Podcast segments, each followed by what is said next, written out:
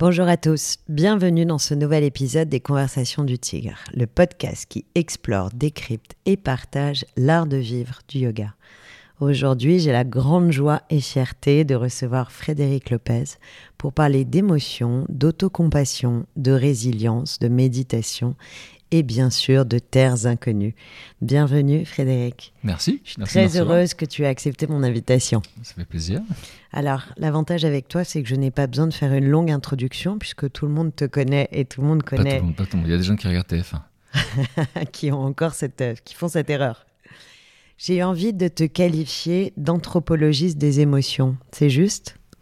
Euh, Alors, on rappelle que je suis pas du tout anthropologiste, mais euh, mais mais euh, ouais, en fait, souvent il y a des potes qui me disent euh, euh, entomologiste, enfin c'est ce qui les insectes. Donc c'est vrai que les émotions, c'est quelque chose qui me fascine, parce que c'est ce qui nous réunit. Et, donc du coup, c'est vrai que je dis souvent en terrain inconnu, je peux faire un quart d'heure de programme avec un lever de sourcil.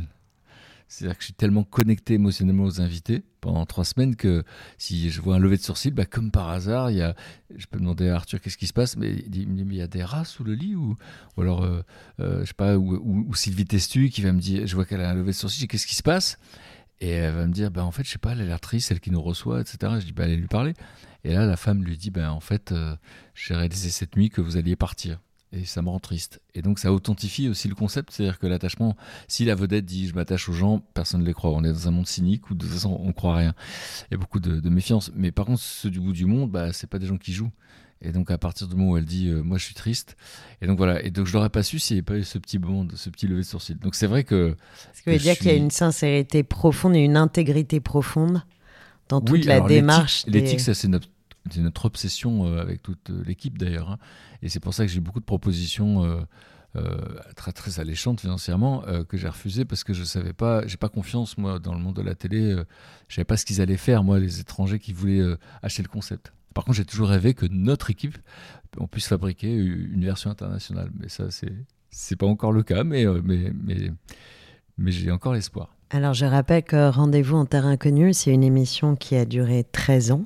Alors, elle euh, continue Rendez-vous Qui continue, enfin, que tu as, pardon, que tu as animé absolument pendant 13 ans. Donc, c'est 13 ans de ta vie. Euh, combien de peuples tu as visité en 13 ans? J'ai jamais compté en fait. Je suis vraiment dans l'instant présent. C'est pas une blague. Et, euh, et, donc, je sais plus combien de films j'ai fait. J'ai dû en faire 25. et quel est, est-ce qu'il y a un pays ou une culture qui t'a ému plus que les autres?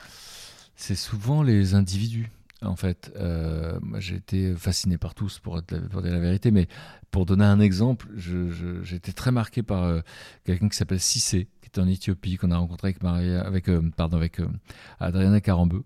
Et, donc, c'était un homme qui luttait contre le mariage arrangé. Alors, c'est interdit dans le pays, mais dans cette vallée très éloignée, c'est encore le cas. Et on marie des filles de 12 ans. Donc, évidemment, ici, ça tomberait sur le coup de la loi. Hein. et, et, donc, il y a séquestration, il y a viol, il y a pédophilie, enfin il y a tout ça. Mais là-bas, c'est répandu. Et l'homme qu'on a rencontré euh, a marié sa première fille. Et puis il a appris à lire et à écrire à l'âge de 43 ans. Et à 43 ans, il lit le seul livre qu'il a à la maison, c'est Les droits de l'homme, de la femme et de l'enfant.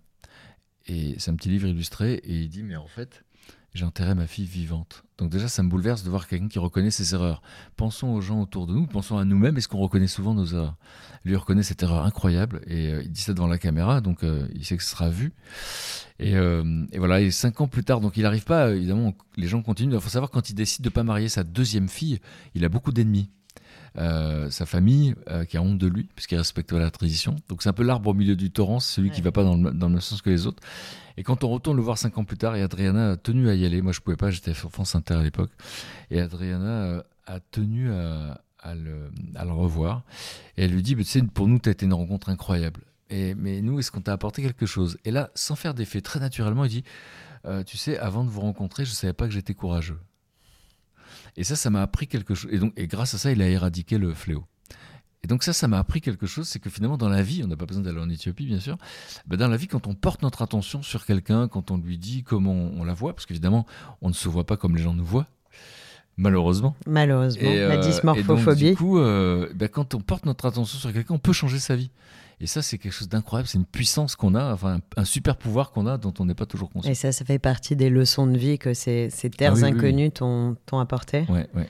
C'est drôle parce que j'avais, je voulais te demander quelles étaient les qualités qui étaient nécessaires pour pouvoir partir en terre inconnue et finalement quelles étaient les qualités que tu avais pu développer. Mais en t'écoutant, je, je, pense à la délicatesse, à l'intelligence, à la curiosité, la subtilité. Ça doit pas être évident quand même parce que à la fois pour toi, pour tes équipes et pour tes invités, il faut se mettre dans la, il faut être à sa juste place quand on se retrouve euh, en terre inconnue. Bah, C'est-à-dire que c'est très délicat. D'abord parce que on va voir des gens euh, qui sont souvent des minorités dans leur propre pays, donc qui, dont, qui ont souvent euh, été maltraités. Parfois, c'est même très très grave. Hein. En Papouasie, il y a eu des trucs effrayants qui ont été faits pour les faire rentrer dans, le rang. Ils ont pris des papous et ils les ont jetés d'un hélicoptère. Je sais pas si vous imaginez le truc, pour, juste pour leur dire maintenant attention. Et nous, on arrive avec Zazie. Et donc, euh, les gens de l'extérieur, c'est une menace pour eux. Donc déjà, il faut gagner la confiance. Alors, il y a quelqu'un qui s'appelle Franck Desplanques, qui est mon rédacteur en chef, qui lui passe neuf mois de sa vie euh, hors de France et euh, qui va rester plusieurs mois avec eux. Et donc, il va. Et ensuite, nous, on doit être à la confiance, à hauteur, la hauteur de la confiance qu'ils ont fait à Franck. Et ensuite, l'invité, euh, c'est quelqu'un dont le métier, c'est pas de fabriquer du pain ou de faire à manger comme un grand restaurateur. Dans son métier, c'est son image. Et, et, je prends, il y a des gens donc qui acceptent de me faire confiance, qui partent trois semaines sans maquilleuse, sans coiffeuse, sans attaché de presse, sans avocat. Enfin, vous voyez ce que je veux dire, sans l'entourage qui protège. Et donc, c'est une forme de vulnérabilité incroyable. Donc, il faut être à la hauteur de cette confiance. Oui, il y a une mise à nu et on sort de sa zone de confort. C'est ce qui fait la magie donc, aussi de l'émission. Tout est délicat, vous l'avez dit. Et, et donc, euh, tout est sensible. Et, euh, voilà. Et, moi, quand on me fait confiance, j'essaie d'être à la hauteur. Je crois que c'est mon plus grand kiff dans l'existence. C'est souvent même d'être de, encore un peu plus que ce qu'on peut imaginer. Non pas pour qu'on me trouve formidable, mais pour dire de manière euh, générale aux gens, bah ouais, tu vois, on peut faire confiance.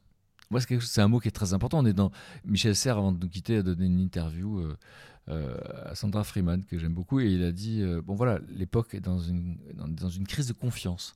C'est le sujet de c'est notre sujet sociétal avec les réseaux sociaux ça a été accentué les fake news etc. Et, euh, et donc voilà donc c'est quelque chose qui me touche beaucoup. Donc quand on part en terre inconnue, mon équipe on essaie d'être digne de confiance. Euh, de ceux qu'on filme et puis de ceux qui vont nous regarder. Et je crois que c'est ce qui ressort et cette authenticité, c'est ce qui ressort. Et justement, il y a toutes ces histoires qu'on te raconte et puis il y a toutes ces histoires en parallèle que tu vis. Lesquelles sont celles finalement dont tu te souviens le plus? Sont les histoires qu'on te raconte, les histoires que tu vis ou les émotions que tu traverses à travers toutes les situations euh, dans, ces, pays? Un jour, je faisais un, un, peu de coaching, de développement personnel et la personne m'a demandé, mais est-ce que tu peux me donner un exemple d'un moment où vraiment tu es très très heureux? D'ailleurs, il parlait même, c'est dans ton métier, il m'a dit dans ton métier. Et d'un coup, il y a une image qui m'est venue, donc c'est 100% des souvenirs sont liés à une charge émotionnelle, donc si c'est la première idée qui m'est venue, c'est que ça a été très fort. Ben, en fait, j'étais avec Mélanie Douté, on était en Mongolie, et on était avec un couple incroyable qui nous a reçus. Et à un moment donné, je leur demandais de me raconter leur rencontre. Et ils n'ont pas l'habitude de parler de ça. Euh, ils sont tout le temps dehors, euh, il, fait très, il fait moins 40, plus 40. Euh, ils sont très durs, très rudes. Ils parlent pas de leurs émotions, de leur rencontre. Donc il y avait de la gêne. Euh, Mélanie était un peu gênée. De, moi, moi j'avoue que moi-même, sans caméra, je n'oserais pas y aller, mais avec une caméra, ça me donne du courage. Et de, de les voir raconter leur rencontre, euh, ils parlent pas d'amour. Enfin, c'est très très spécial. Mais d'un seul coup, de voir euh, comment lui parle de sa femme et de la voir elle euh, heureuse, je sais que, enfin, je sais que j'obtiens une séquence super, mais je sais aussi qu'il y aura un avant, un après dans leur histoire. Parce qu'elle a vu son homme euh, parler d'elle, euh, ce qu'il fait jamais. Il parle jamais d'elle. euh, Et, ça, que- et elle aurait pu passer sa vie entière Alors, sans, avoir, sans recevoir, voyait- on cette, voyait beaucoup sans d'amour. Nous, on recevoir voyait beaucoup la d'amour. on manifestation voyait de l'admiration. On voyait de l'admiration. euh, Il y avait de l'amour évidemment, mais c'est pas des, ils mettent pas de mots. C'est ça que je veux dire. Et, euh, et voilà. Et je, et je- je sais que c'était le, le gars était assez joueur parce que quand je lui demande de parler de sa femme, il dit mais tu rigoles ou quoi? Je vais pas parler bien d'elle comme ça tout le monde la voudra, je sais pas quoi. Et en fait, euh, et en fait, je sais que j'étais très très heureux à ce moment-là. J'essaie de comprendre pourquoi. Peut-être parce que je suis shooté à l'intime, un peu comme toi. Euh, cette humanité partagée, c'est quelque chose qui me, nourrit, qui me fait vivre, etc. Et donc, euh, finalement, euh, en terre inconnue, il y a tout. Il y a ce que les gens me racontent, il y a les moments partagés, la gêne. J'aime beaucoup les moments de gêne. J'aime beaucoup la timidité. C'est très télégénique. Euh, les, les silences, on a souvent peur des silences dans une société très bruyante comme la nôtre, où les médias mettent des jingles, etc. Moi, j'aime bien faire, euh, j'aime bien le temps long. Mais ils sont tellement Et- chargés d'émotions et Ouais, chargés de et puis ça, messages. on sort de notre zone de confort. C'est très embarrassant, le silence. D'ailleurs, c'est très amusant parce que sur France 2, quand j'ai fait Notaires Inconnus, où il y a Malik Bentala, qui est un humoriste que j'adore, et qui croyait partir en terre inconnue, je l'ai amené dans les Cévennes. Et on s'est retrouvés dans un petit chalet tous les deux, etc. Et je lui demande à quel point il est à l'aise avec le silence. Il dit, je sais pas. Et je lui propose de faire un peu de silence. Et, euh, et, donc, à un moment donné, il a un fou rire et tout. Je dis pourquoi? J'ai l'impression que j'ai fait une bêtise et, euh, et d'être puni. Et en fait, euh, ce qui est drôle, c'est que cette séquence, dont je me disais, est-ce que la chaîne va accepter qu'on mette du silence à 20h30 Eh bien, c'est la scène qui passe le plus dans les bêtisiers de TF1. C'est-à-dire qu'en TF1, ils veulent juste un morceau. Et donc, c'est une scène où on voit un invité être confronté au silence. Et euh, donc voilà, donc tu me les, les, souvenirs, il y en a tellement, tellement, tellement dans mon cerveau. Oui, mais tu vois, quand tu les tries comme ça, c'est beaucoup lié aux émotions. Oui. Ce qui prouve que les 100% des souvenirs sont reliés à des émotions. Je t'ai entendu euh, dire ça. Les, ces peuples que tu as, que tu as rencontrés représentent aujourd'hui environ 3% des populations mondiales. Ils sont souvent rejetés, tu l'as dit, en tout cas harcelés, ignorés euh, ou méprisés. Est-ce que tu as le sentiment que tu as pu faire un peu bouger les lignes ou changer les regards? Ou est-ce qu'il y a eu des actions concrètes peut-être qui sont passées après certaines émissions pour euh, justement les, les faire moins rejeter? Ouais, C'est une grande satisfaction. D'abord parce que, comme on l'a dit, on leur a donné une forme de dignité pour eux, l'idée qu'on soit blanc, qu'on vienne de loin, s'intéresser à eux, rien que ça déjà, c'est énorme. Euh, et euh, bon, voilà, ils se sentent compris. Quand j'étais, par exemple, notre le premier, le seul héros que j'ai eu qui était dépressif, c'était euh, en, c'était en Australie, un aborigène, qui était extrêmement touchant parce que c'est une histoire horrible en fait. C'est dur les aborigènes. Moi j'ai vécu en Australie, je, je les ai rencontrés, c'est très très dur.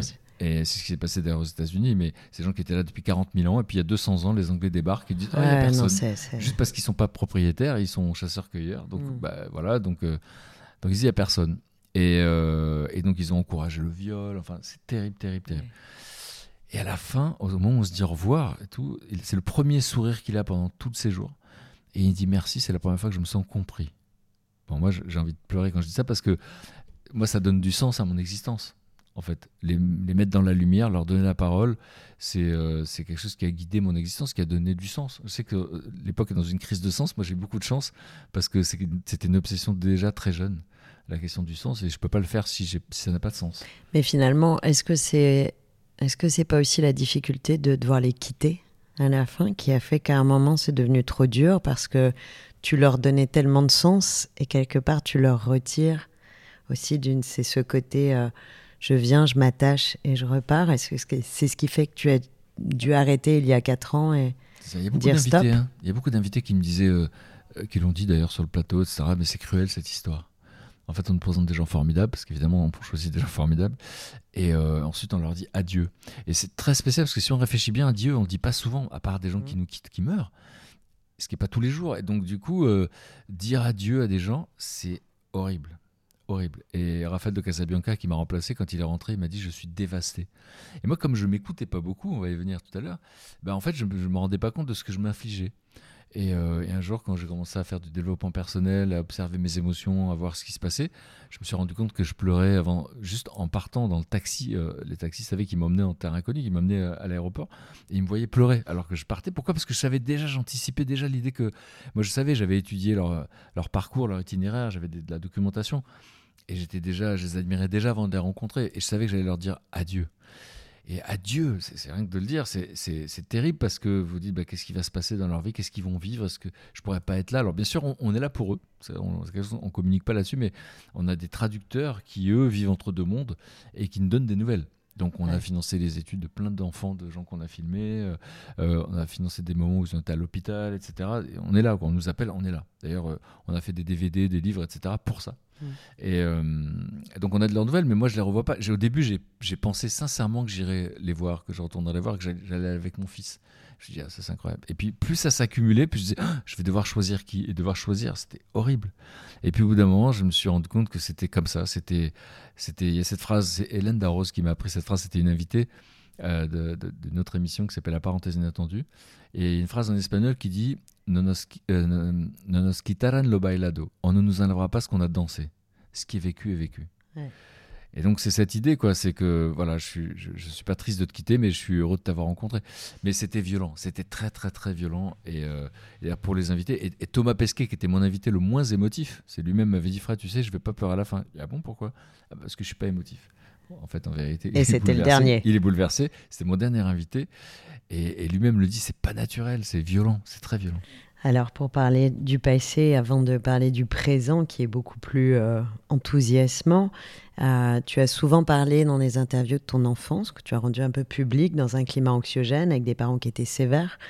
Est-ce que tu as le sentiment que c'est cette enfance qui a fait de toi euh, un enfant, finalement un jeune adulte qui avait besoin d'aller au bout de ses rêves et qui avait besoin d'être aimé, d'être reconnu.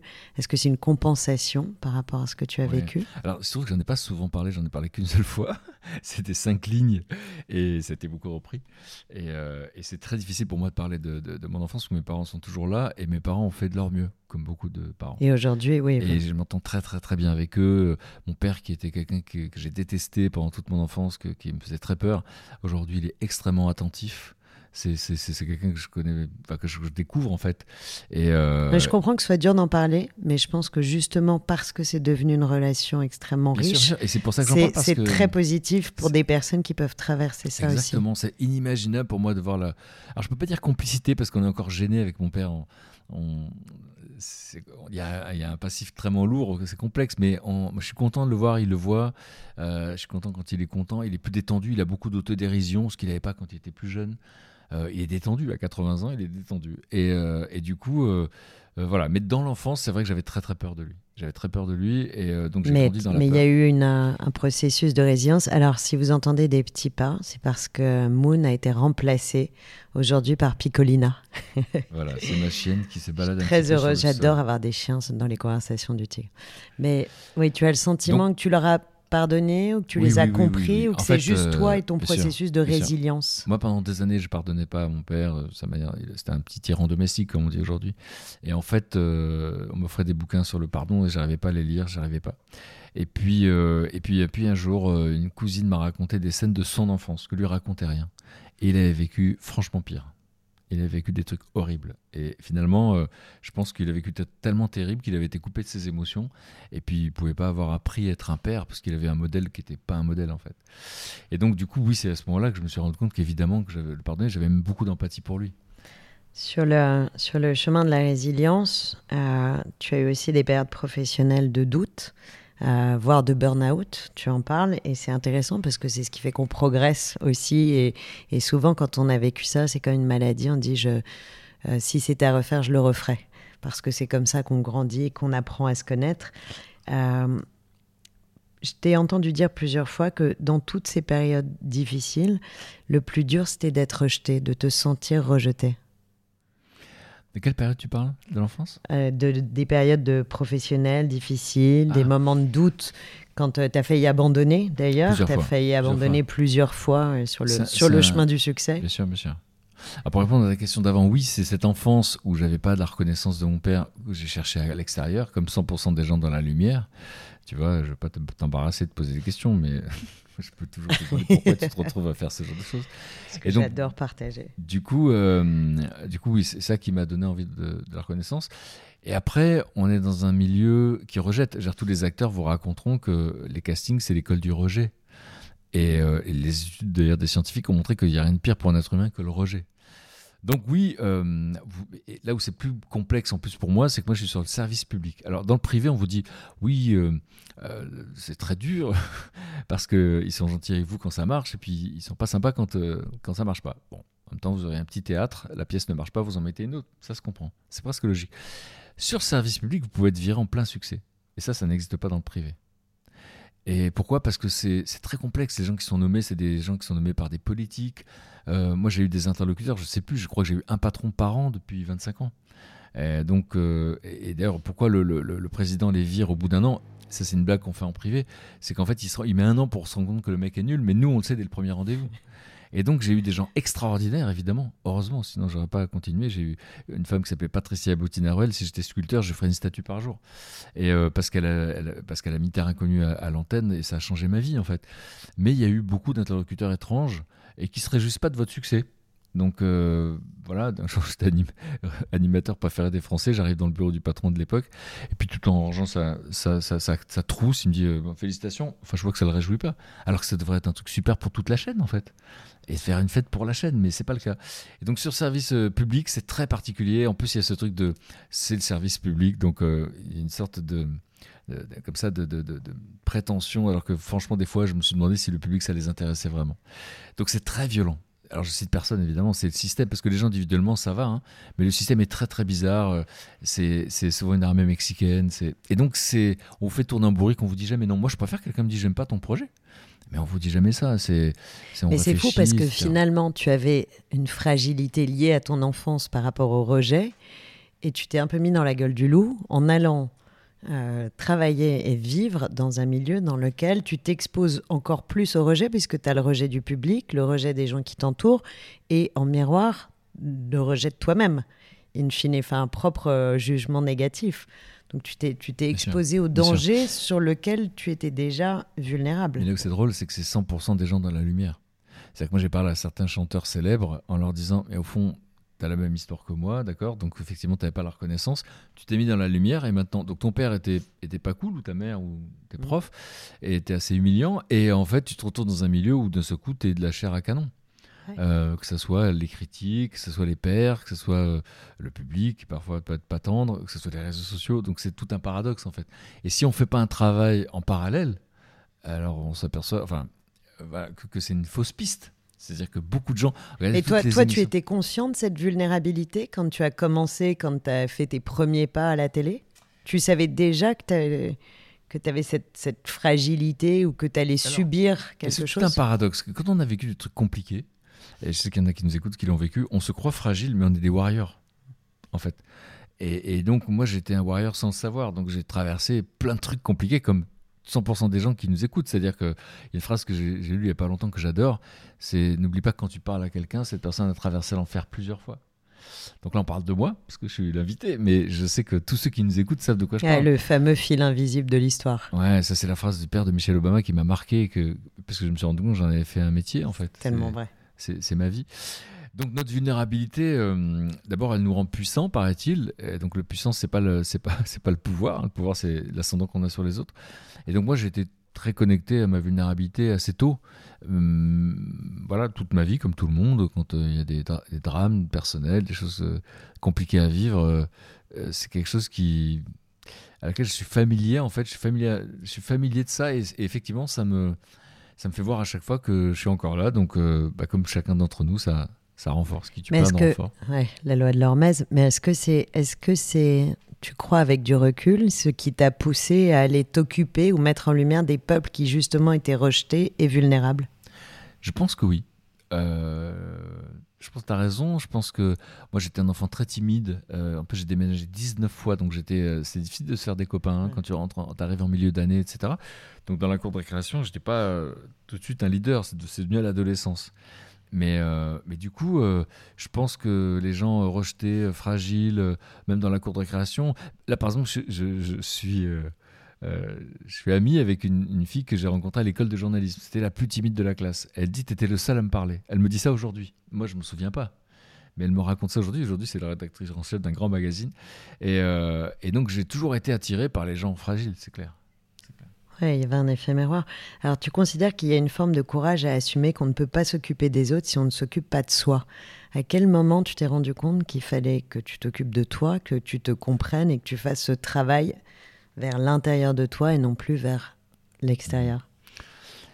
Je crois que j'avais 43 ans. Que Terre Inconnue euh, était euh, élu euh, émission préférée des Français. Moi, j'étais élu animateur préféré des Français. Donc, j'avais de la besoin de reconnaissance quand j'étais ado, mais pas à ce point-là. Donc, sur le papier, tu allais bien. Et, c'était assez au-delà de ce que j'avais pu imaginer ou rêver.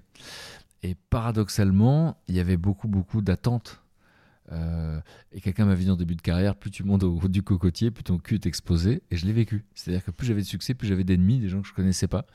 Et il y avait de la haine. Enfin, c'est très intéressant. Il y a des magazines qui ont fait des articles euh, horribles. Et au début, ça me touchait. Puis d'un coup, j'ai mis des années à comprendre. Et ça aussi, c'est un truc que je veux transmettre. C'est que finalement, 100% des papiers horribles que j'ai que j'ai eu sur moi, c'est des gens que j'avais jamais rencontrés. C'était intéressant. je vois bien les attaques sur les réseaux sociaux de gens qui ne te connaissent pas. Oui, oui, c'est intéressant. Et euh, alors, par réseaux sociaux, c'est encore plus, c'est encore autre chose que c'est anonyme, etc. Mais, mais euh, donc, du coup, j'ai oublié la question. Donc, à quel moment tu t'es rendu compte qu'il fallait que tu fasses ce chemin vers l'intérieur de toi et ce, travail sur toi? À ce moment-là où j'ai le plus de succès, où tu vas voir où j'arrive. 29% de part de marché.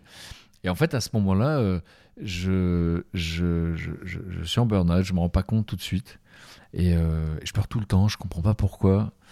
Et, euh, et j'ai plus la force. Et c'est un vrai burn-out? Ah oui, le diagnostic. Christophe André qui l'a identifié. Ah oui, donc c'est un bon diagnostic. Et donc du coup, du coup, du coup, j'avais plus envie. J'avais plus envie. C'est-à-dire que d'un coup, c'est comme si j'étais épuisé, épuisé, épuisé. J'avais fait tout ça pour, euh, on fait ça pour être aimé. finalement, euh, bah, on se rend compte qu'on est, il y a autant de gens qui nous aiment qu'autant de gens qui ne nous aiment pas. en fait, il faut l'accepter. Mais euh, j'avais plus la niaque, quoi. C'est très bizarre. Et c'est là que, que, une copine m'a inscrit. alors, méditation, moi, je confondais avec lévitation. Je dis souvent ça parce que j'étais très loin de ça.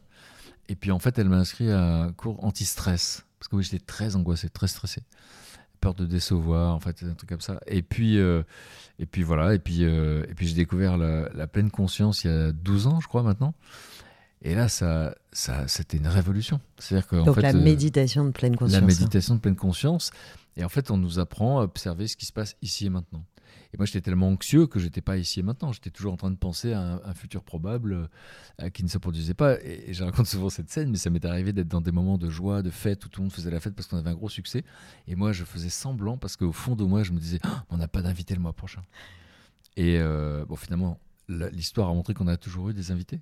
Mais euh, mais il y avait ce truc-là où vous avez la sensation d'être d'être le seul à voir le danger. Je pense toujours au capitaine du, Titanic et en, fait, voilà. Et donc, quand j'ai découvert la, méditation de pleine conscience, j'ai appris euh, à prendre le temps euh, et à observer comment je me sentais. D'un coup, j'ai vu que ben, j'ai observé le stress. Je me rendais pas compte. J'étais, j'étais pas conscient du tout que j'étais stressé tout le temps. Euh, en plus, par exemple, j'étais quelqu'un qui était toujours en retard. J'ai une gestion du temps qui est une catastrophe une catastrophe alors que j'étais prévu d'être à l'heure.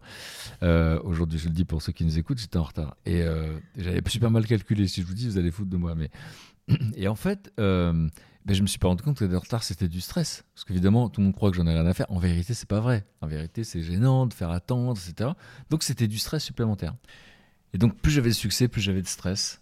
Et au fond, c'était ça. Et, euh, là, on m'a inscrit effectivement à, un cours euh, anti-stress.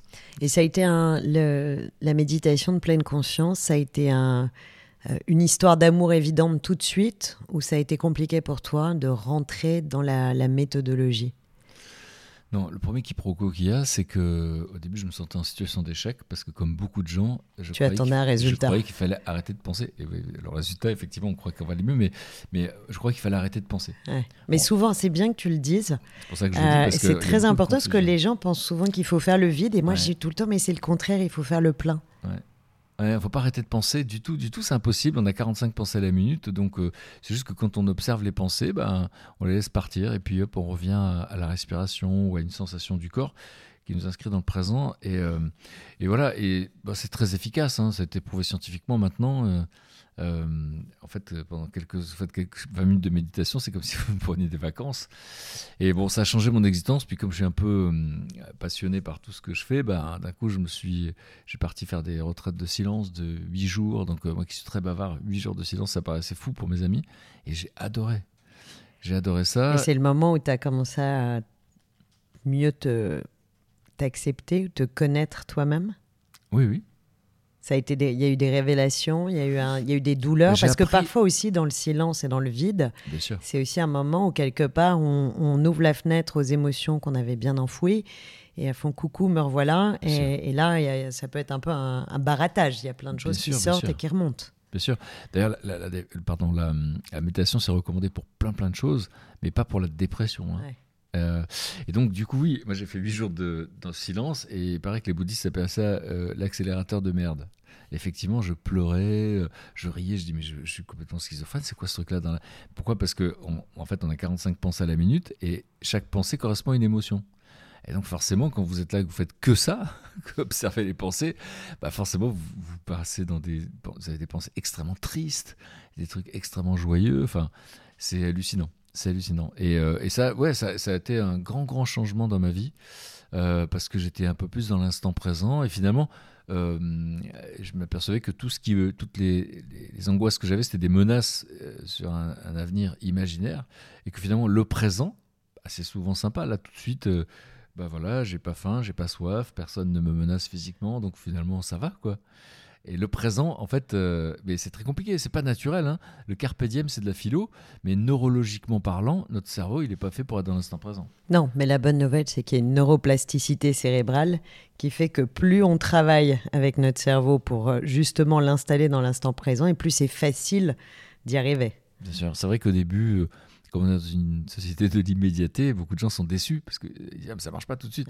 Et en fait, euh, c'est l'entraînement, c'est la discipline, c'est comme le sport. Moi, je donne souvent cet exemple. Si je vois euh, euh, quelqu'un qui fait, je sais pas moi, du sport, et il me dit voilà, c'est comme ça qu'on a des, des, abdos en tablette de chocolat. Je dis ah ouais, super.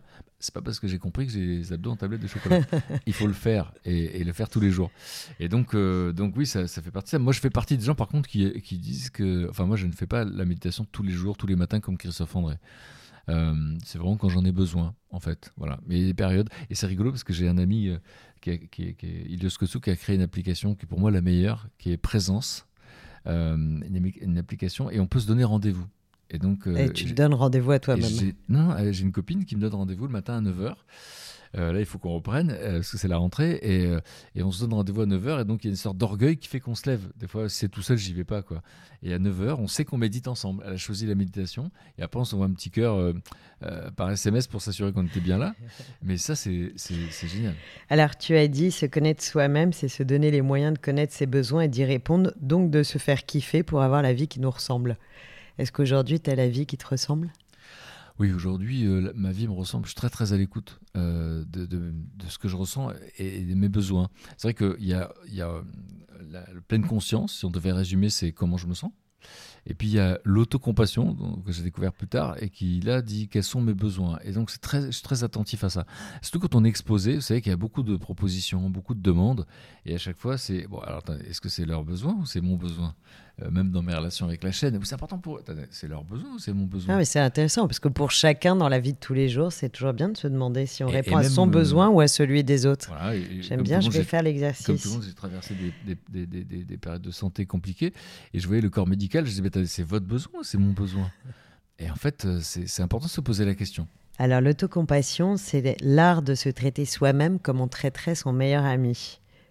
Ouais, c'est Christophe André qui a dit ça un jour sur scène. Euh, c'était. Euh, Comment Alors, c'est grâce à Christophe que tu l'as que tu l'as découverte? Ouais, et puis c'était choc en plus parce que la première fois que j'ai entendu parler de ça, c'était donc à Émergence, donc c'est une série de conférences en Belgique.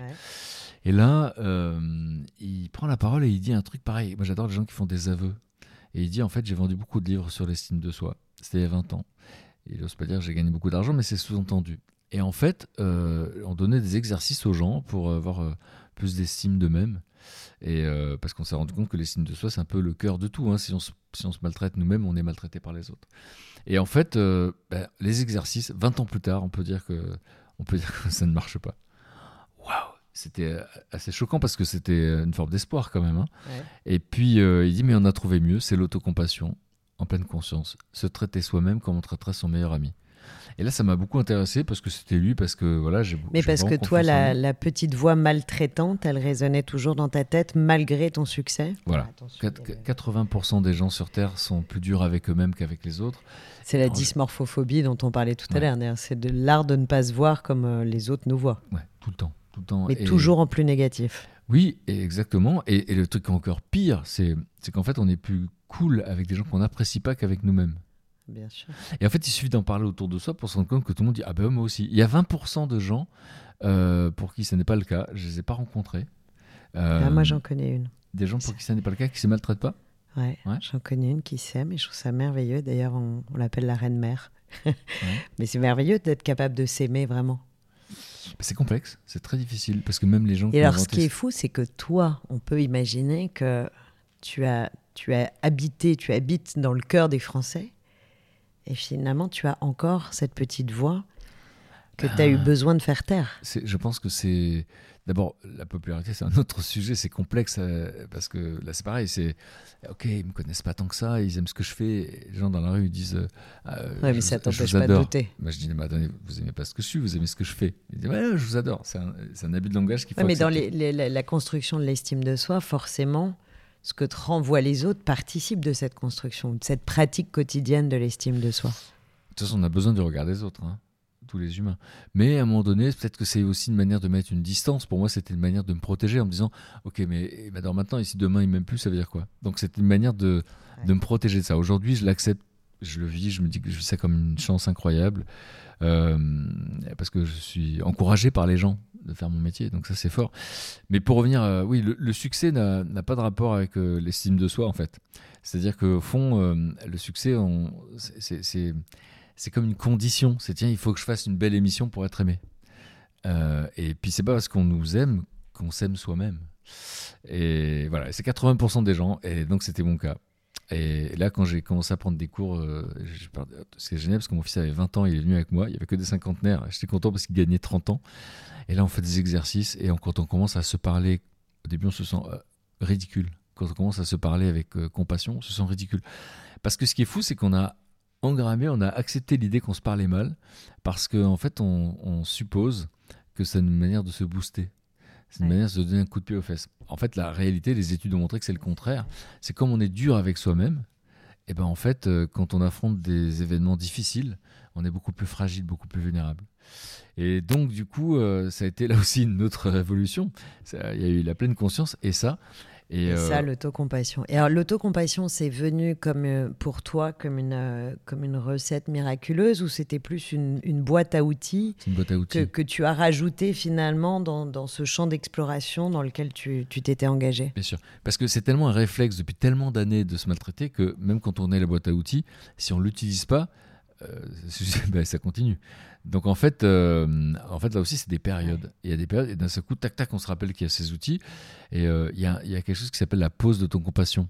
Et là c'est pareil, c'est qu'en en fait on vous demande d'observer euh, une difficulté que vous traversez en ce moment, d'observer ce que vous ressentez là tout de suite. D'abord parce qu'on sait que quand on observe les émotions, on les désactive.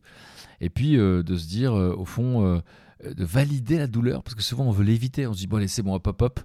Et en fait c'est pas très bon ça. C'est de dire non là j'en bave. Là j'en bave. C'est une première étape et je l'accepte de le reconnaître en tout cas. Et puis. Euh, Donc c'est avoir plus d'indulgence aussi avec soi-même? Ça fait partie de cette boîte à outils? Oui, de toute façon, l'autocompassion, ça, on apprend à aimer nos imperfections. C'est-à-dire qu'en fait, on veut tous être comme c'est propre des êtres humains, sinon on peut pas être vivant sur cette terre. Et donc en fait, on a envie d'être aimé et on, croit que c'est pas encore assez. Et c'est jamais assez en fait euh, de ce qu'on fait, ce qu'on est, etc. Et, et donc en fait, on apprend ses imperfections. Donc moi, je peux pas dire que je m'aime. Par contre, moi, j'accepte mes imperfections. Alors tu as décidé de, partager euh, ce que tu as découvert, puisque désormais tu enseignes l'autocompassion. Chez qui? Chez Véronique Maillet, qu'on aime beaucoup, et dans un centre qu'on aime beaucoup. Euh, pourquoi tu es, pourquoi tu t'es lancé dans cette, cette idée d'enseignement? C'était une envie de partager et d'aider les gens à se, se débarrasser de leur principal bourreau, qui est eux-mêmes? C'est ça. En fait, c'est ça. Je me suis rendu compte que quand je faisais de la télévision, parce que c'est quand j'avais arrêté l'antenne, je me suis posé la question. Je me dit, tiens, j'ai un peu plus de temps, mais si je continue de produire, qu'est-ce que je peux faire? Et j'ai un pote qui est coach qui m'a fait euh, une sorte de, de, truc de développement personnel en 15 minutes. Il m'a fait chialer en 15 minutes. Enfin, il n'a pas fait exprès, mais genre, qu'est-ce qui est important pour toi? Qu'est-ce qui est important pour toi? Et à la fin, je dis, euh, apaiser la souffrance. C'est m'est sorti comme ça. Et effectivement, euh, quand je fais la parenthèse inattendue, c'était pour donner de l'espoir. C'est récurrent, hein, quand même, sur ton parcours c'est une obsession. Euh, Apaiser la souffrance des gens qui se font souffrir eux-mêmes ou des gens rejetés. Oui, et puis. Euh, euh, oui, et puis j'ai beaucoup de mal avec les médias qui mettent de l'huile sur le feu, etc. Donc, donc c'est vrai que je me dis, bah, à partir du moment où je parle dans un micro, où je parle devant une caméra, au fond, qu'est-ce que j'ai à transmettre? Et ben, c'est mes propres expériences. Et donc j'ai eu envie de me former, et je suis devenu donc enseignant en autocompassion en pleine conscience. Donc je donne des cours chez qui Q-E-E, -E, on l'a dit, et, et honnêtement, ça m'a procuré une joie que j'imaginais pas. Mais tu t'exposes à nouveau. C'est-à-dire? Bah, tu enseignes, donc euh, enseigner, partager, c'est à nouveau s'exposer au regard et s'exposer à, Oui, l'appréciation de Oui, personnes qui... J'ai vu le trac que j'avais à l'idée que ça puisse pas fonctionner pour des gens.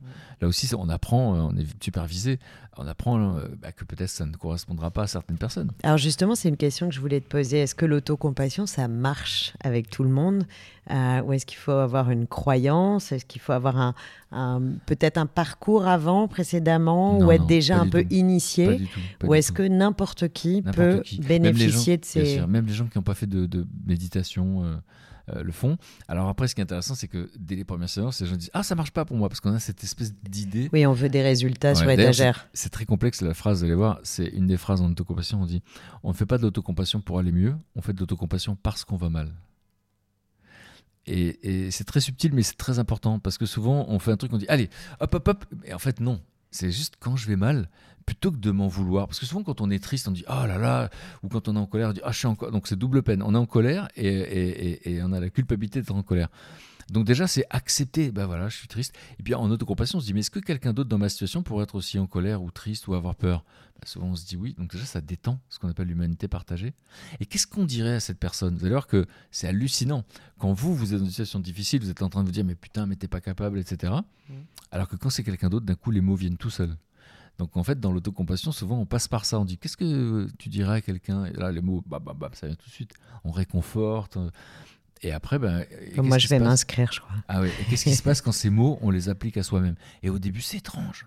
C'est étrange. Et on se sent euh, ridicule. Il y a beaucoup de gens qui disent Je me sens ridicule. Et en fait, on se- ça dure huit semaines. C'est tous les deux heures et demie par soir. Enfin, pardon, c'est une fois par semaine. Pendant deux heures et demie, c'est huit semaines. Et en fait, on se familiarise petit à petit, petit à petit.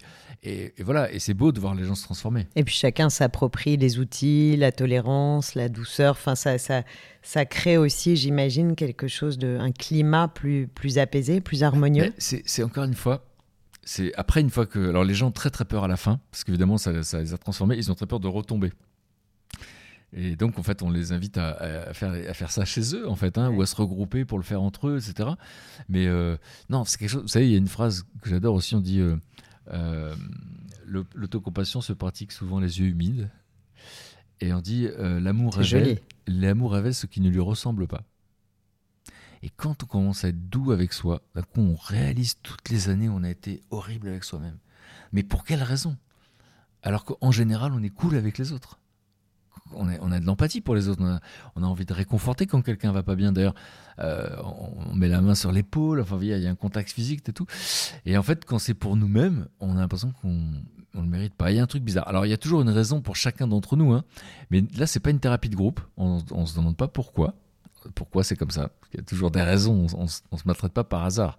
Mais, euh, mais on, on- comment dire, euh, c'est pas une thérapie de groupe, et c'est juste à but thérapeutique. Là aussi, c'est subtil.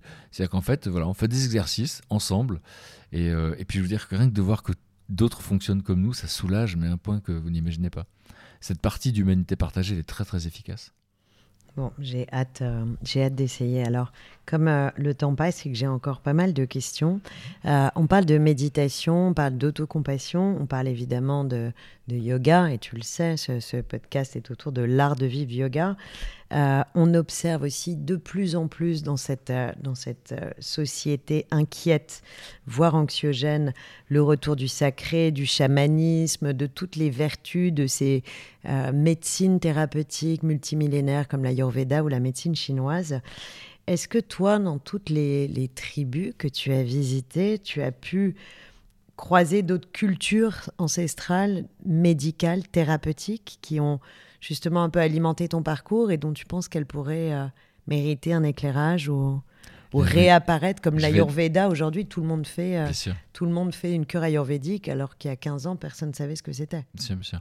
Non, je vais être décevant. C'est pas en terrain inconnu pour le coup. Euh, J'ai rencontré des chamans qui m'ont bouleversé parce qu'en fait, c'est des gens qui aident, des gens qui sont dans l'aide. D'ailleurs, c'est une, une charge Ouais. terrible pour eux. Je les vois parce que on vient les réveiller la nuit, etc. Il y en a qui m'ont avoué qu'ils auraient aimé ne pas l'être, mais souvent c'était de père en fils. Et, Et euh, d'ailleurs, c'est ce que dit euh, Corinne Sombrin, euh, qui est une chamane occidentale, dit Mais je n'ai pas choisi, c'est Mm, le, mm, le- mm. on m'a choisi. Ouais. Après, je comprends dans nos sociétés actuelles le besoin euh, de transcendance, en tout cas le besoin de sens. Parce qu'en fait, on est dans une société euh, matérialiste, en plus digitale. En plus, on a vécu la pandémie. Enfin, à un moment donné, on, ne pas voir de sourire, pour moi, c'était une souffrance terrible avec les masques. C'était incroyable. Euh, ne pas, parce qu'on sait en plus que quand on sourit à quelqu'un, on rend heureux 5 personnes par ricochet. Donc vous imaginez, on n'a pas vu de sourire. En plus, moi, je suis sourd d'une oreille, donc quand les gens parlaient, je ne savais pas ce qu'ils disaient, parce qu'en fait, avec le masque, je ne comprenais pas. Il y avait en plus du plexiglas souvent. Et en plus, on nous empêchait, on nous empêchait de nous toucher. Alors qu'en fait, l'être humain, il a besoin d'être touché. C'est l'ocytocine. Ouais, au, moins trois fois par jour. Ouais, c'est un truc de fou. Et donc, du coup, euh, moi, je, je suis fasciné effectivement par la quête de sens. Par exemple, évidemment que c'était une épreuve terrible, euh, cette histoire du, Covid, pour beaucoup, beaucoup de gens. Et, même s'il n'y en a pas eu de, personnes touchées directement autour de nous de manière grave. Mais en même temps, je vois les effets positifs. Par exemple, j'ai toujours rêvé d'un exode rural à l'envers. Et ben d'un seul coup, là, les gens euh, qui avaient des résidences secondaires, c'est devenu leur résidence principale.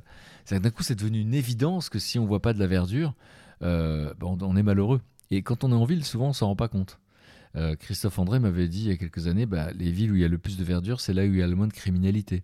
Dans les hôpitaux, les gens qui ont vu sur la verdure guérissent plus vite que les autres. Mmh. Et donc voilà, moi j'ai un besoin de verdure qui est, qui est, viscéral. Je suis très très triste si j'ai pas de, verdure. Et, euh, et, donc voilà, donc pour dire que la question du sens, la question de, sentiment d'appartenance. Quand je suis dans la, dans la nature, j'ai un sentiment d'appartenance. Mais cette interconnexion avec la nature, je pense qu'on en a tous en effet pris conscience beaucoup plus pendant le confinement pour ceux qui étaient totalement déconnectés de la nature. Mais justement, est-ce qu'à travers euh, tous les peuples que tu as rencontrés, c'est quelque chose qu'ils ont intégré dans leur quotidien. Enfin, ils, n'ont pas besoin qu'on leur explique les vertus euh, de la nature sur euh, la régénération cellulaire, sur le sommeil, sur la digestion, sur. Euh, on a, ils n'ont pas besoin qu'on leur apprenne à embrasser un arbre. tout se fait naturellement. Et donc justement, toi, tu as été, as mis en avant ça, le fait que ces peuples-là ont cette intelligence que nous, on n'a pas. Enfin, que nous, on a eu besoin de, de, de, de se faire rappeler. C'est marrant parce que comme ce sont des minorités dans leur pays, ils les voient comme des peuples arriérés. Alors qu'en vérité, eux, euh, quand je pense aux Mentawai que j'ai rencontrés avec Patrick Timsit, euh, ils sont obsédés par l'harmonie. Ils sont obsédés par l'harmonie. Ben, je me dis, mais si le monde était comme les Mentawai, on serait plus dans le même monde. Et en fait, euh, souvent, on était dans une, dans une maison où il y avait 50 personnes qui vivaient, il n'y avait pas un cri. Euh, chez nous, euh, dans les villes, deux mariages, c'est quoi C'est euh, deux mariages sur trois finissent par un divorce. Et donc en fait, non, il y a une harmonie incroyable quand ils plantent un arbre, quand ils coupent un arbre, ils en plantent un. quand ils tuent un animal, ils font des incantations, ils prennent la vie. Enfin, ils ont une conscience de la de l'existence. Mais donc il y a des rituels bah oui, qui, qui, alimentent, qui nourrissent cette interconnexion avec le, ou qui en tout cas euh, sacralisent cette interconnexion avec le vivant. Oui, et, puis avec ils, ont un truc avec les ancêtres aussi beaucoup. C'est-à-dire que là aussi, euh, euh, nous, on ne sait pas. Voilà, c'est un peu la honte hein, de l'Occident de mettre les anciens dans des endroits où on a découvert que c'était une maltraitance terrible. Mais, mais, mais, mais pour eux, ils sont connectés non seulement aux anciens, mais aux ancêtres et, à la nature. Tous, ils, vivent dans des endroits euh, où ils sont dépendants de la nature, donc ils en sont conscients. Euh, nous, la nature dans les villes, c'est un concept. C'est un concept philosophique, on débat sur les plateaux télé. Ou politique. Oui, mais, mais, mais en fait, quand on est euh, dans la nature, moi, je, je, une partie de, je vis une partie de ma vie dans les Cévennes, c'est la même chose. C'est, c'est, on est entouré de la nature, donc on est dépendant de la nature. Notre dépendance, on est conscient que quand on est dans la nature. Euh, et, donc voilà, donc j'ai pas de, de, de, souvenir de transcendance en terre inconnue, mais par contre de sentiment d'appartenance. Je, vois bien qu'on est une espèce parmi les autres, c'est très clair. Euh, quand on est dans la nature, euh, voilà, on sent bien que. Et donc finalement, l'avènement aujourd'hui de tout ce, ce, nouvel art de vivre qui nous reconnecte un peu plus au vivant et à la nature à travers à la fois ces, nouvelles formes d'alimentation, de pratiques euh, euh, comme l'autocompassion, le yoga, l'ayurveda, le chamanisme, le féminin sacré, tout ce, tout ce retour-là, ça participe finalement d'une reconnaissance de ces évidences, de ce besoin qu'on a d'interconnexion. Bien sûr, bien sûr. En fait, euh, on n'est que des petits sapiens, quoi. On est hyper fragile. Et, donc, c'est vrai que le monde matérialiste, à un moment donné, je trouve qu'il a un peu, on a été au bout on a été, il reste quelques influenceurs à Dubaï, mais je veux dire par là que, euh, mais à un moment donné, euh, euh, comment dire, personne n'a jamais été heureux en achetant un nouveau téléviseur. Les études ont montré que ça dure 15 jours. donc finalement, c'est quoi qui rend heureux? C'est la relation humaine. c'est pas de moi, hein, donc c'est la relation humaine. Et, et, un truc génial, c'est la gratitude et l'altruisme ça va plutôt bien ensemble. Mais c'est des trucs qui rendent heureux. Dire merci, ça rend heureux. Ça paraît fou quand on, apprend ça. Euh, ou faire quelque chose pour quelqu'un. Souvent, les gens dépriment, etc. Mais faire quelque chose pour quelqu'un. Et, euh, et donc voilà, moi, je suis, je suis plus connecté. J'écoute pas les informations depuis très longtemps. Euh, J'aime pas cette manière de raconter le monde. Et, et, en revanche, je suis très connecté à ce qu'on appelle les changemakers, les acteurs du changement. Et eux, ça me donne de l'espoir. Enfin, je vois des, des gens qui, qui, ont des histoires incroyables auxquelles personne ne croyait et qui ont des idées géniales pour euh, s'occuper de tous les fléaux autour de nous. Donc, s'occuper de soi, on peut croire aussi que ça isole. C'est important aussi. On croit que le développement personnel, beaucoup de gens pensent que, comme on entend personnel, on croit que c'est individualiste. Oui, qu'on se met dans sa bulle, Alors, le on met les doigts dans la prise et qu'on parle. Quand on va bien, on est connecté aux autres. Et je donne toujours cette image, et Christophe André la donne aussi, mais j'ai pris moi l'avion la première fois de ma vie, j'avais 20 ans, et les gens, euh, j'écoutais attentivement les instructions, et, et, ils disent en cas de dépressurisation, les masses oxygène vont tomber. Et là, ils disent ensuite, mettez-vous d'abord le masque avant de le donner aux autres. Et je me rappelle avoir été vraiment choqué, vraiment choqué. Je me dis, mais alors c'est quoi ce truc? Alors c'est le chaos, nous d'abord, et les autres on verra plus tard. Et Christophe André vous dit mais non mais comment veux-tu euh, comment dire comment prendre soin des autres si, si on prend pas si soin tu de ne respires pas si tu respires pas tu peux aider les autres à respirer donc si tu prends pas soin de toi et donc les gens qui, qui croient que c'est égoïste de prendre soin de soi sont à côté de la plaque en fait parce que c'est parce qu'on prend soin de nous parce qu'on est euh, on, on, tient la route quoi qu'on peut s'intéresser et être utile aux autres et s'engager. Tu sais ça me fait penser à une phrase d'Edgar Morin qui a donc 101 ans et que j'ai entendu en conférence il y a pas longtemps. Et euh, le journaliste lui demandait quelle était la clé de sa longévité et il a répondu euh, je suis curieux je suis utile et je suis fervent et j'ai trouvé ça très joli. Ah, et, tout résumer à ça. et tout ce que tu viens de dire, me, voilà, pour moi, c'est exactement ça. Alors, est-ce que tu sais, euh, Frédéric, ce qu'est le concept de l'ikigai? Toi eh qui ben, as beaucoup voyagé. Autour de moi qui m'en ont parlé. Alors, le, pour les personnes qui nous écoutent, l'ikigai, c'est un concept japonais de réalisation personnelle qui passe par le fait de trouver son talent, de trouver la passion ou ce qui nous anime, de faire vivre ce talent et de faire de ce talent un métier ou un projet utile aux autres. Ça te va assez bien, je trouve. Ouais, bah, bah, ouais, mais... C'est quoi, toi, ton, ton ikigai? Bah, C'est un peu ça, c'est me sentir utile. Si je me sens pas utile, je me sens triste. Donc, euh... Est-ce que ce projet de, d'enseigner l'autocompassion, ça, ça vient, ça alimente ton ikigai? Oui, ah oui, oui, oui. J'écrivais une sorte de journal à ce moment-là et j'écrivais je, suis heureux. Et euh, en sortant des premiers cours, en, dans cette transmission, en voyant des gens qui étaient euh, dans une recherche, etc., et se dire que je pouvais peut-être leur apporter quelque chose, ça rend fou. Ça, ça, ça rend, ça rend ouais, c'est euphorisant. Rend... Est-ce que tu te, tu te qualifierais d'utopiste? Oui. Tu crois toujours oui, oui. qu'on peut changer le monde? Oui, oui. Alors, ben, évidemment. Ah, euh... J'aime bien, j'aime bien, j'ai besoin d'avoir des gens. Non, non, mais alors moi, je vais, vous conseiller, je vais vous conseiller un livre d'un homme qui est mon maître à penser. C'est Rutger Bregman. Il écrit euh, Humanité, une histoire optimiste. Ça a l'air d'une provocation comme ça. Et en fait, c'est un scientifique, c'est un, historien, chercheur, et qui vous prouve qu'effectivement, l'homme est plutôt bon. Et, voilà, contrairement à ce qui est répandu, et que, et qu'évidemment, on va dans le bon sens. Alors, il y a encore plein de trucs à régler. Mais, euh, mais évidemment que je suis optimiste, sinon euh, on aurait euh, n'aurait pas aboli l'esclavage, on n'aurait pas donné le droit de vote aux femmes. Vous voyez ce que je veux dire? Donc oui, et c'est pour ça que j'aime pas la manière dont les médias racontent le monde. Il y a un autre homme qui est incroyable, qui est Hans Rolling.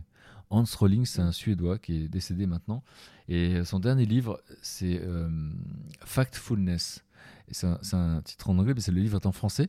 Et en fait, il nous montre comment il n'y a pas de rapport entre les menaces qu'on entend tout le temps et les réels euh, pardon entre les peurs qu'on a pardon et les menaces réelles il n'y a pas de rapport entre nos peurs et les menaces et, euh, et c'est pour ça que je suis souvent en colère dans la manière dont les chaînes info racontent le monde et puis mais les sujets de la peur c'est 80% des pensées négatives sont liées à des peurs sur oui. des choses qui n'existent pas. Oui, et il y a plus de choses, il y a plus de choses. Il y a quelqu'un qui dit, c'est John Kabat-Zinn qui dit tant qu'on respire, il y a plus de choses qui vont que de choses qui ne vont pas. Et moi, c'est Donc John Kabat-Zinn, qui est le père de la, de la mindfulness, justement, la méditation, de pleine, de pleine conscience. Et, euh, et il dans y a le plus monde, de choses. De choses qui vont bien que de choses qui ne vont pas. Et, et, dans le monde, il y a plus de choses qui vont bien que de choses qui ne vont pas. Je veux dire, quand vous voyez, quand vous baladez n'importe où dans une ville, vous dites Waouh, l'organisation, elle est incroyable. Alors, bien sûr qu'il y a quelques dysfonctionnements. Je suis étonné qu'il n'y en ait pas plus d'ailleurs. Et là, évidemment, les médias se jettent dessus parce qu'ils ne parlent que de ce qui ne va pas. Mais, euh, mais euh, enfin, ouais, voilà. Porter son attention C'est le fameux va, présentateur moral. météo euh, qui ne dit, euh, le fameux présentateur du, JT qui ne dit jamais, euh, qui ne parle jamais des trains qui arrivent à l'heure. Bah, moi, j'ai fait une école de journalisme, c'est ce qu'on nous apprend. On ne parle pas des trains qui arrivent à l'heure. Mais du coup, les gens de la SNCF savent que c'est une distorsion de la réalité, parce qu'il y a très peu de gens, très peu de trains qui arrivent pas à l'heure. Et 100% des sujets traités par les médias, euh, c'est une distorsion de la réalité. C'est une sorte de storytelling qui rend triste. J'ai trouvé un, un mantra qui t'inspire, toi. Il faut viser la lune, car même en cas d'échec, on atterrit toujours dans les étoiles. Oscar Wilde. Alors moi, je- quand j'étais jeune, je disais euh, qu'il ne tente rien à rien. Après, j'ai glamourisé ma formule avec Oscar Wilde, mais c'est la vérité. Le Moi, nom- j'ai écrit un livre qui s'appelle Du chaos naissent nos étoiles. Ouais. Tu vois, donc Ouais. euh, on, a, on revient toujours à ces étoiles. Mais c'est- du vécu, enfin, on l'a tous vu. Alors, c'est Euh. quoi, toi, les, les prochaines étoiles?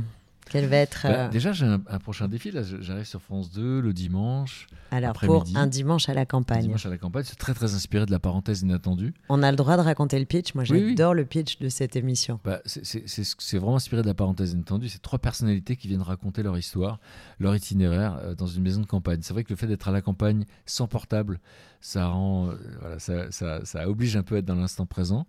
Euh, À observer la nature, justement. Ouais, et puis c'est inconfortable et on s'écoute. Et, euh, et surtout, ce qui est incroyable, c'est que toutes les histoires des gens sont inspirantes. C'est-à-dire que finalement, ce sont des gens dans la lumière, donc qui ont réalisé leurs rêves. On sait qu'il y a très peu d'élus hein, quand on veut être acteur, euh, c'est très difficile. Et ce sont des gens qui ont rêvé, en fait, et, euh, et qui ont franchi plein d'obstacles. Et moi, j'ai j'ai fait cette émission il y a, il y a presque, c'était il y a 8 ans, j'ai arrêté. Et j'ai eu beaucoup de témoignages de gens qui m'ont dit Ah, c'est marrant, j'ai entrepris ça grâce à cette émission. Et le plus spectaculaire, c'est un gars qui a créé euh, Wanted, qui est la première communauté d'entraide sur Facebook, la première communauté d'entraide en Europe. Ils ont reçu un million d'euros, euh, un million de dollars, un million d'euros, je crois, de, de Facebook. Et c'est un million de personnes qui s'entraident.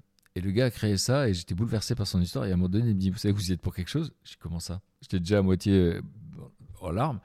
Et il me dit euh, Bah oui, parce qu'en fait, j'étais avocat fiscaliste. Et quand j'ai voulu franchir le pas pour faire ce truc associatif, euh, en fait, j'avais très peur, très peur de me planter, très peur de l'échec. Et je me suis mis à regarder en boucle la parenthèse inattendue parce que ça m'a donné du courage. J'ai vu que se planter, c'était pas grave. L'échec, c'est la preuve qu'on a essayé. Et donc, du coup, euh, bah, ça a donné beaucoup de sens à nouveau à ça. Et c'est ce qui me donne envie de reprendre, en fait. Alors que moi, j'avais fait une pause, mais je pensais pas reprendre l'antenne, en fait. Et, euh, et là, ça m'a vraiment. Bah, ça m'a donné du courage et j'ai eu beaucoup de témoignages comme ça. Et, et donc voilà, ce sera tous les dimanches à 15h sur France. Mais je t'avoue que moi qui ai traversé aussi l'échec assez violemment euh, il y a peu de temps, ça me fait du bien aussi de penser à ça. Et Mais- de voir ton parcours et, et d'entendre ce que tu dis. Tu vois, et Nelson Mandela disait Moi, je connais pas l'échec, c'est où je réussis, où j'apprends. Mm. Et puis, il y a personne qui a. Enfin, c'est pareil, il y a une mythologie. On, est dans un pays qui ne, qui ne, qui ne, qui ne valorise pas assez l'échec. Les anglo-saxons, dans certaines boîtes, certaines sociétés euh, américaines, si vous n'avez pas eu au moins deux ou trois échecs, on vous embauche pas. Et, euh, et nous, en fait, on a peur du ricanement. Mais rappelez-vous d'un truc, et je veux dire, c'est une formule à moi, j'exagère un peu, mais je pense pas me tromper. Il y a ceux qui font et ceux qui commentent. C'est jamais les mêmes. Ceux qui font, ils prennent pas le temps de commenter les autres. Au contraire, quand Ouais. quelqu'un se plante, ils vont dire bah attends, t'inquiète pas, tu vas t'en sortir. Et donc souvent, on fait attention à des commentaires. Et je regarde la caméra. Observez dans votre famille, vos amis, autour de vous, sur les réseaux sociaux. Eh ben, il y a ceux qui commentent et ceux qui font. Voilà. Moi, j'ai choisi mon camp. J'adore. On arrive presque à la conclusion. Quel est ton rituel quotidien? Euh, alors quotidien, comme j'ai dit, la méditation, c'est pas tous les jours. Euh, Est-ce qu'il y a une phrase, une pensée, un mantra, un sankalpa, quelque chose qui, qui vient tous les jours te, te nourrir ou te rappeler que tu es sur le bon chemin, par exemple? Non, je peux Ou pas une dire routine ça. physique euh, Euh, non, non, je peux pas dire ça. Là, je me suis mis au sport il y a pas longtemps. C'était compliqué pour moi, etc. Donc, je me suis fait aider par un coach et, et, euh, il est super parce qu'il est très intelligent. Donc, il me parle beaucoup et je me rends pas compte que je fais du sport. et là, j'ai découvert que j'ai découvert que ça me donnait de l'énergie en fait que j'avais pas. Donc, faire du sport, c'est compliqué de s'y mettre. C'est très compliqué. euh, et souvent, je me rends compte que bah, il faut mieux donner un rendez-vous à un pote ou un truc comme ça. Et puis, surtout, pas faire. Moi, le coach dit attention, hein, ne me fais pas faire un entraînement de dingue, sinon j'aurais plus envie. Donc, euh, juste petit à petit, etc. Mais c'est comme pour la méditation. Il ne Ouais. faut pas tout de suite, moi je le dis à tous ceux qui commencent, ne commencez pas par une heure de méditation. C'est- indigeste au possible. Non, bien sûr, bien sûr. Non, non, s'écouter. Moi, le seul conseil que je donne, et, et moi je fais attention à ça, c'est m'écouter le matin. Tiens, comment je me sens aujourd'hui? Et on peut avoir le cafard et s'autoriser à avoir le cafard. Donc Parce se que- connecter à la météo des émotions. Oui, mais c'est important parce que souvent, quand on a ce discours, nous, là, on pourrait donner l'impression qu'on a des clés pour aller tout le temps bien. Et il Ouais, faut s'autoriser. faut s'autoriser à aller pas bien. Des fois, on va pas bien. Et ça vaut le coup euh, de se laisser porter par cette émotion, etc. Euh, on a besoin des fois de toucher le fond un peu. Euh, on a d'avoir pour, avoir une autre énergie. Et, et on a le droit de pas aller bien. Ça, c'est pour moi le, message d'aujourd'hui. Bah, J'aime beaucoup cette phrase. Dernière question que je pose à tous mes invités. On traverse un climat anxiogène. On a vécu cette période, tu en as parlé, du confinement où on a beaucoup perdu nos rapports spatio-temporels. Il y avait ce, ce sentiment de désorientation majeure qui malheureusement perdure un peu dans le temps, puisqu'il y a maintenant, euh, euh, on- n'hésite plus entre euh, où est-ce qu'on va pouvoir aller et quand on va pouvoir y aller, mais on se demande si on va avoir chaud ou avoir froid. Donc on est à nouveau dans un, un cycle de questionnement relativement anxiogène. Quel serait toi ton conseil?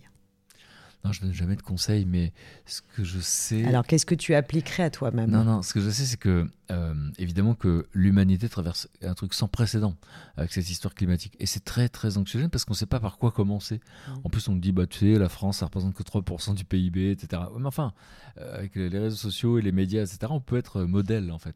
Mais cette idée, euh, euh, comment dire, que. moi, mais juste une phrase. Il y a, il y a une phrase, il y a une femme. Euh, qui, qui a créé une association avec son mari qui s'appelle euh, Pour un sourire d'enfant. Ils ont sauvé 12 000 gamins au, Cambodge juste en posant une seule question euh, de quoi est-ce que tu as le plus besoin? Voilà. Et donc, en fait, euh, on est dans un monde où il y a beaucoup de solitude, pas beaucoup de solidarité, etc. Et en fait, je me rends compte qu'il suffit de pas grand-chose.